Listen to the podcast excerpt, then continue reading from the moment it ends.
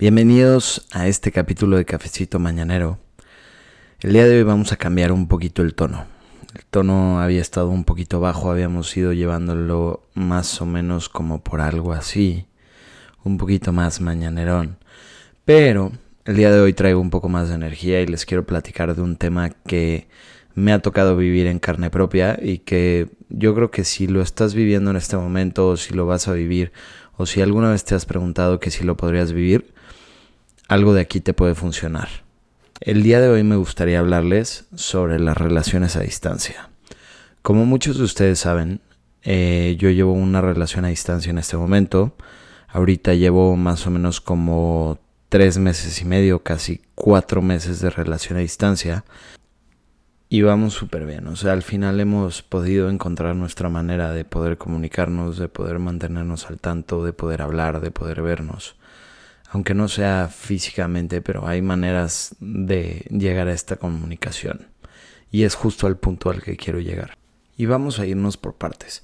Al final, una relación a distancia tiene que ser una decisión que se toma ya que de cierta manera se tienen las bases de una buena relación. O sea, al final tú tienes que tener confianza con tu pareja, tienes que tener la capacidad de poder hablar con ella y al final yo no creo que exista una sola fórmula que alguien te pueda pasar o que te digan, oye, es que tienes que hablar con ella o con él por lo menos dos veces o tres veces al día o puedes hablar dos o tres veces a la semana para que la, la relación no se sienta hostigada. Al final es un acuerdo entre las dos personas que están en la relación. O sea, no porque a mí me haya funcionado quiere decir que a ti te va a funcionar, porque al final no somos los mismos, no somos iguales. Por más que nos parezcamos, también tu relación con tu pareja tiene mucho que ver con la dinámica que van a estar llevando en una relación a distancia.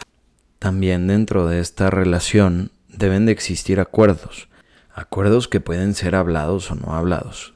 Como les digo, yo siempre les he recomendado que en una relación hablen las cosas. Si no te gusta algo, dilo.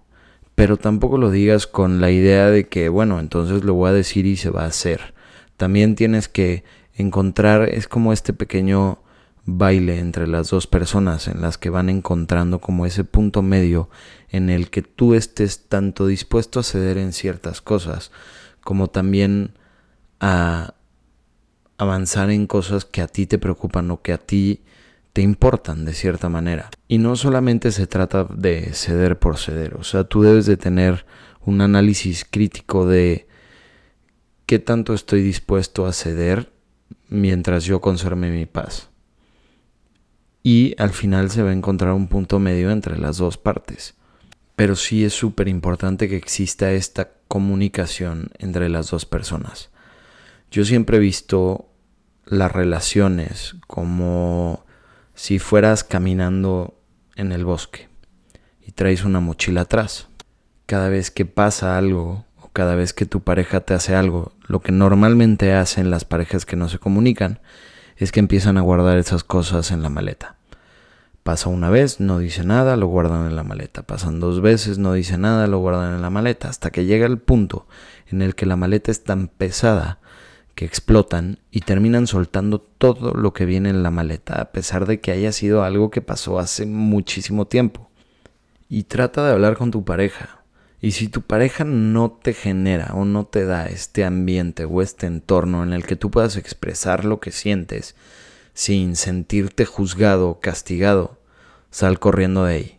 No te conviene estar en una relación en la que te juzguen por expresar tus sentimientos. Tú no estás mal al expresar tus sentimientos. Pero también lo que tenemos que entender es que tú al momento de expresar tus sentimientos y decir qué es lo que estás sintiendo, también debes de entender que estás en una conversación madura. Por lo tanto, no quiere decir que tú al momento de expresarte, pues la otra persona va a tener que hacer exactamente lo que tú dices porque a ti te molesta. Al final, debes de encontrar ese punto medio de qué tanto puedes ceder y qué tanto más bien estás dispuesta o dispuesto a ceder por alguien más sin mortificar tu paz. Ya que se tienen la base de la relación y los acuerdos que se tienen para este tipo de relación a distancia, pues bueno, también viene la otra parte que yo creo que es la parte más importante en una relación, que es la confianza. La confianza y la libertad de escoger. Porque al final yo creo que si tú dejas a la otra persona libre, entre menos la restrinjas, menos vas a tener como esa responsabilidad tú de lo que haga la otra persona. ¿A qué me refiero con esto? Al momento tú de ser libre, no eres libre y vives en completa, más bien en completo caos, sino tu libertad tiene responsabilidades. Y al igual que ser libre dentro de una relación, tiene también esas responsabilidades. ¿De qué nos libra a nosotros, de cierta manera, como individuos personales, el darle la libertad a las otras personas? Es que las acciones de ellos no recaen en nosotros. Yo no soy responsable de las acciones de lo que está haciendo mi pareja. Yo no soy responsable de las acciones que está haciendo la otra persona. Porque al final ella es libre de tomar las decisiones que ella quiera o él quieran tomar. Y pongamos un ejemplo clarísimo. Digamos que tu pareja es una persona súper mega celosa. No puedes ni hablar con tus amigos, seguramente te prohibió que hablaras con uno de tus mejores amigos, no puedes salir con tus amigos o ya no puedes salir tú con, con, con una amiga o con amigas o cualquier cosa, una persona muy celosa. Al final en una relación a distancia tiene que existir esta confianza, porque a pesar de que sea una persona súper celosa, tu pareja va a estar del otro lado del mundo o va a estar en otro estado, en otro lugar. Si esa persona quiere ponerte en cuerno o quiere hacer algo, lo va a hacer y no hay capacidad o poder humano que la detenga si lo quiere hacer o lo quiere hacer. El tú dejarle esa responsabilidad, más bien esa libertad, lo responsabiliza de sus propios actos. Y ya no va a ser porque tú lo estás frenando, sino porque la persona quiere. En el momento en el que te frene la frase, no puedo porque tengo novia o tengo novio, en ese momento te recomiendo cortar. Lo que deberías de estar diciendo o lo que deberías de sentir es, no me interesa, no, no quiero. O sea, en este momento no estoy disponible. No es no puedo más bien no quiero, no tengo ojos para nada más, no tengo ganas de nada más porque no me interesa el romper esta relación con esta persona que yo tengo un acuerdo ya mutuo en el que los dos vivimos nuestras propias libertades y tenemos como nuestra propia independencia, pero al mismo tiempo nos juntamos para hacer esto hermoso que tenemos los dos. Y no se trata de que ella me dé su amor o yo le dé mi amor, sino es como esta relación en la que se comparte, en la que eres un equipo. No se trata de encontrar a tu media naranja. Se trata de encontrar el tajín para tu naranja, alguien que te complemente de otra manera, pero que puedas compartir ese espacio, pero al mismo tiempo tú tener tu propia individualidad. No volverte uno solo, sino dentro de ese entorno en el que los dos comparten su individualidad, poderse sumar y poderse complementar. Eso es lo que hace hermosa una relación.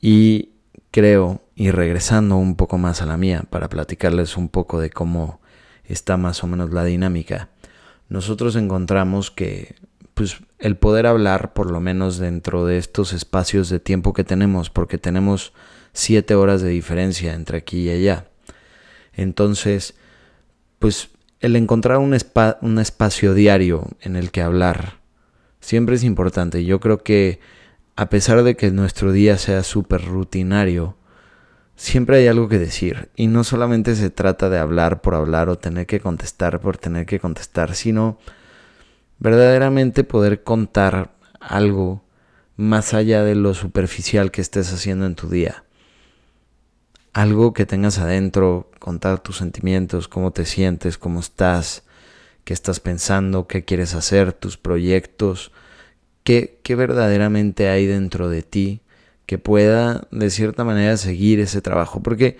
no es un trabajo sencillo, o sea, la verdad es que tener una relación a distancia eh, es mil veces más difícil que tener una relación aquí cerquita, pero tampoco es imposible es algo que se puede hacer, que la verdad es que ya que lo ves, en un principio puede sonar muy abrumador y muy muy complicado, pero ya que lo vives en carne propia, se puede volver bastante sencillo. O sea, en un principio puede parecer muy abrumador, pero en retrospectiva no es tan difícil. O sea, si la persona que con la que vas a compartir esta relación a distancia vale la pena, aviéntate, no tienes absolutamente nada que perder. Si funciona, padrísimo, increíble. Si no funciona, también te diste la oportunidad del poder intentarlo, no funcionó, ok, no son personas que estaban hechas para tener una relación a distancia y bueno, ahí acaba. Y tampoco quiere decir que si están juntos no, vayas, no vaya a funcionar. Hay muchas parejas que simplemente en una relación a distancia no funcionan, porque en el tema de la comunicación pues, no están al 100 y son cosas que se pueden trabajar. Pero el intentarlo no te hace a ti perderte de nada.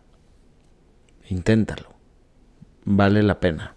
Y más si la otra persona también vale la pena. Que no te dé miedo el intentar y fracasar. Al final no existen fracasos en la vida, sino puras lecciones que nos van enseñando diferentes cosas y al final pues es lo que nos termina formando o te está llevando a ser la persona que eres en este momento. Que nunca se te olvide eso. Recuerda que la comunicación es algo esencial entre las parejas. Hablen las cosas, hablen de todo, de todo, de todo, de todo. Cada quien puede tener sus cosas. Lo mejor de todo es poder vivir en una individualidad y darle esa individualidad a tu pareja. Esa libertad de, que esa persona puede escoger porque en el momento en el que tú le das esa libertad, ella escoge estar contigo. En el momento en el que dejas que tu, que tu ego entre y trate de poseer a esa persona, esa persona tiene que estar contigo porque tiene que, no porque quiere. Hay una gran diferencia el poder escoger en libertad que el escoger en una opresión. Los quiero mucho. Te mando un fuerte abrazo, espero que te haya funcionado algo de esto. Si tienen dudas, sin ningún problema, pregúntenme en Instagram. Si crees que este podcast le puede ayudar a alguien que tú conoces, a un amigo, a un primo, a una amiga, a una tía, o sea, lo que sea, compártelo al final. Para eso es esto, el poder compartir, el poder escuchar diferentes opiniones y nos vemos en el próximo capítulo de Cafecito Mañanero. Shit. Espero que tengas un excelente día.